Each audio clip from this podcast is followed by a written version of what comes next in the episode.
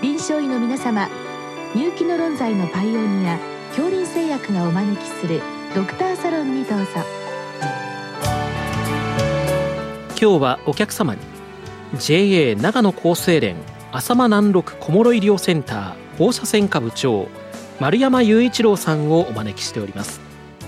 サロンドクターは青い会柏田中病院糖尿病センター長山内俊和さんです。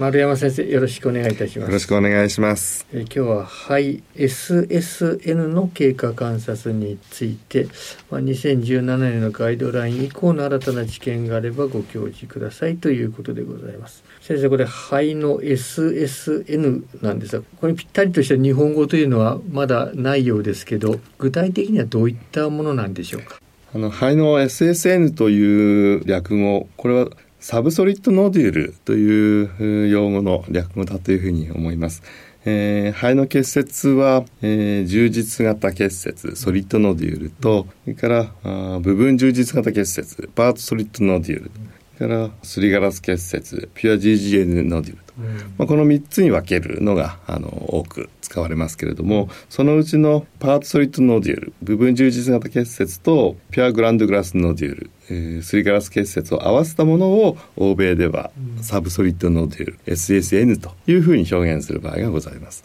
国内ではあまりあのこれ多く使われていないかもしれません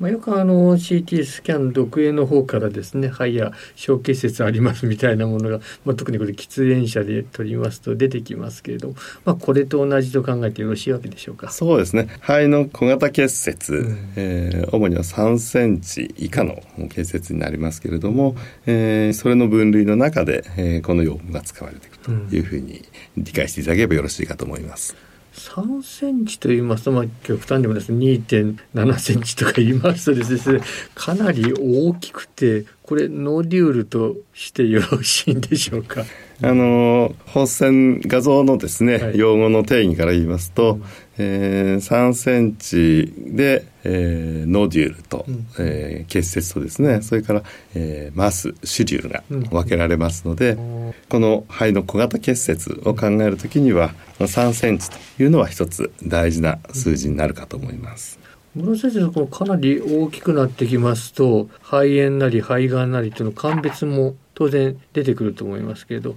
これ画像上ですとやはりあの境界がくっきりしているいないとかですね、まあ、あの中が充実性とかなんとかよく出てまいりますけどこういったものも参考にされているわけでしょうか？そうですね。あの画像診断をする上では、えー、内部の正常それから辺縁の正常、うん、これは非常に重要なポイントでして、うん、えー、特に辺縁があ比較的明瞭なものなのか、はい、あるいは毛羽立っているのか、うんうん、周辺に何かあの散布層のようなですね小さい塊があるかどうか、うん、こういったところで、えー、鑑別診断が、まあ、変わってまいります。うんうんそしてまああくまで画像上ですと、まあ、これあの肺がんの疑いというこう一歩進んだところまではまあ実際上はコメントできないと考えてよろしいわけでしょうか？ある程度画像でですね特に HRCT 高分解の CT を使いますとがんとしての特徴的な所見が見えてまいります。で実はあの肺胞上皮を置換するようなタイプの肺がんという腺がんがございますけれどもこれはあの腫瘍の部分と正常の肺の部分の境界というのは比較的はっきりしているんですね。これ病理学的にも境界がはっきりしています。ですからえー、すりガラスの部分とその周りの正常の部分というのがきれいに、えー、境をされていて類円形の結節であったりすると、画像的にもですね、えー、上皮内腺がんであったりあるいは異形成症過形成と言われるような前がん病変であったりということを第一に考えることができます。あるいは中の部分に少し濃い部分が出てきている場合、まあ、これが部分充実型結節になりますけれども、えー、こういったものも肺炎の正常と内部の正常を合わせてがんを疑うことができます。まあ、これやはりいずれにしても早期がんとか、まあ、肺炎はちょっと症状が出るかもしれませんけど早期がんとの鑑別この辺りで出てきた、まあ、大事な概念というふうに考えてよろしいわけでしょうね。はい、おっしゃる通りです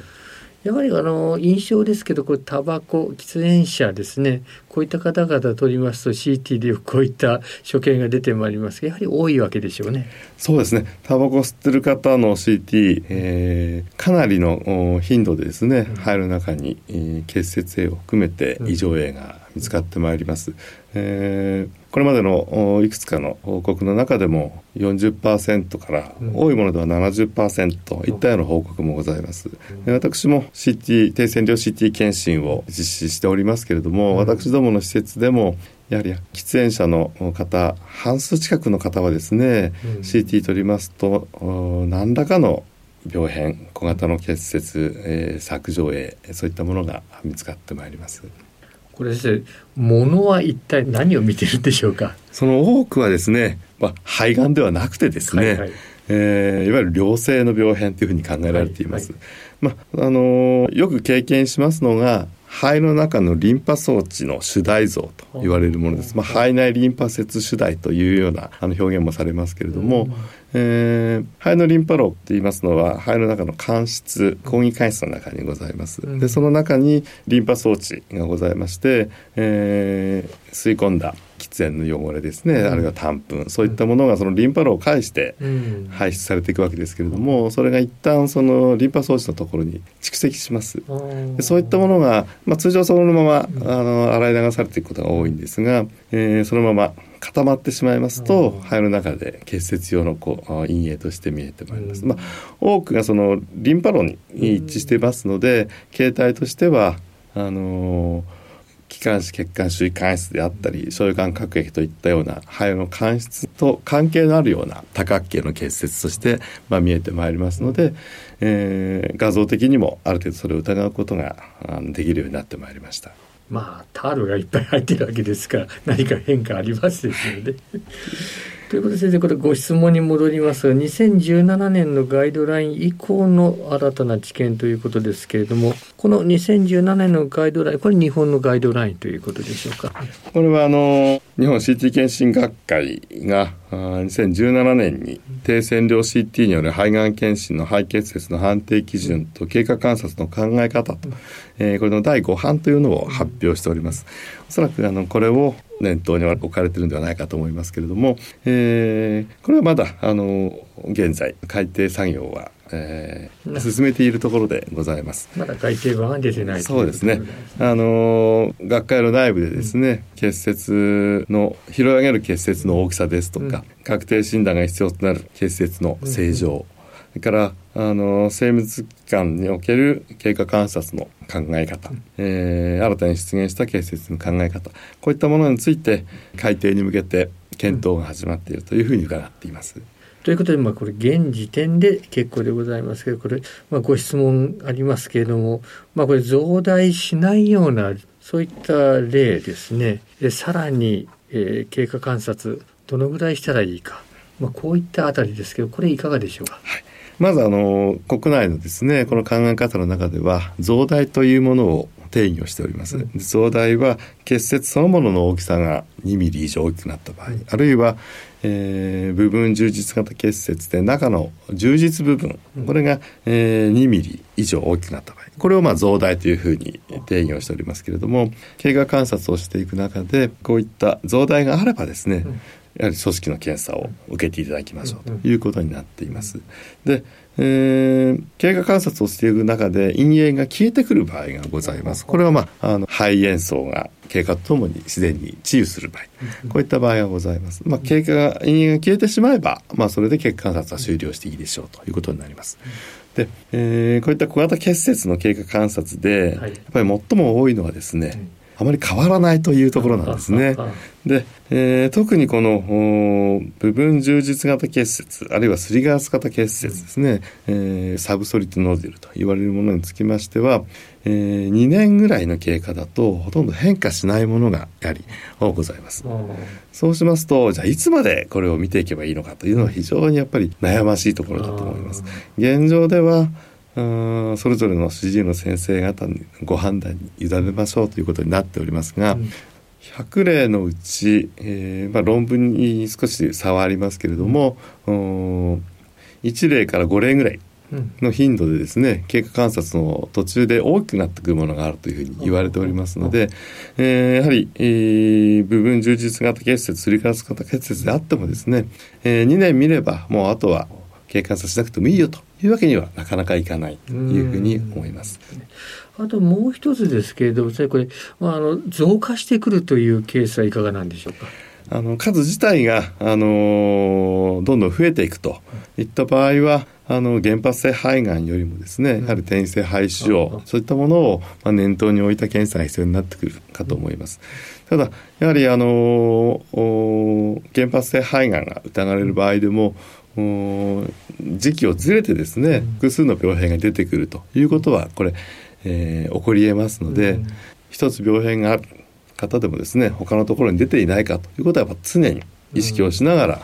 うん、数を見ていくということが大事かと思います。数が増えてくるということはこれはよく見られることなんでしょうか？数が多い多発結節というのはあのー、それほど珍しいことではありません。はい、えあのただもともと一つだったのが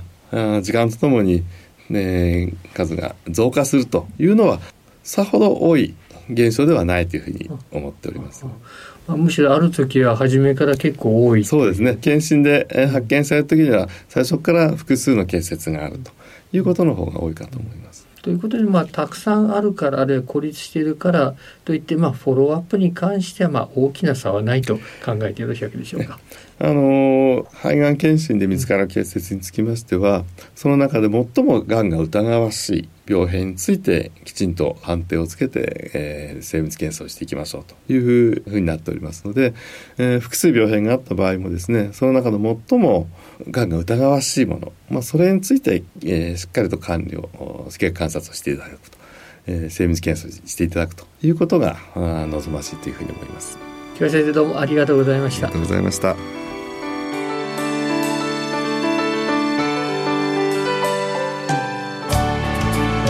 今日のお客様は JA 長野厚生連